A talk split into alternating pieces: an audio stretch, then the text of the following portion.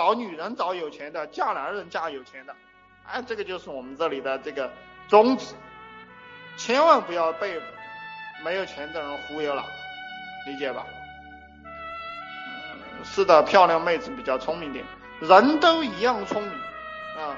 我承诺人并不比你们任何人聪明，那么其他人也并不比我们聪明。但是为什么有些人混得好，有些人混得差？就是因为他经历的多了。漂亮妹子比普通人经历的多得多，对吧？我认识一个妹子，她长得比较漂亮。那么她一个学生嘛，她的父母给她的钱也并不多，就是一个月两千块钱的生活费而已。但是她就是可以一到三亚、到海南去旅游，对吧？他妈就是可以到三亚、海南去旅游，她就是可以去住五星级宾馆。为什么？因为有人给钱啊，因为有人会免费提供她机票啊。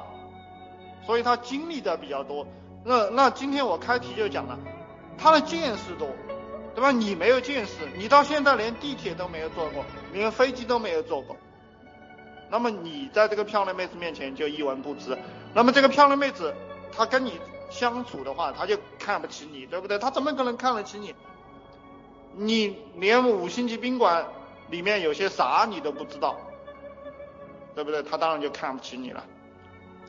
所以说你就会发现你追他特别难追。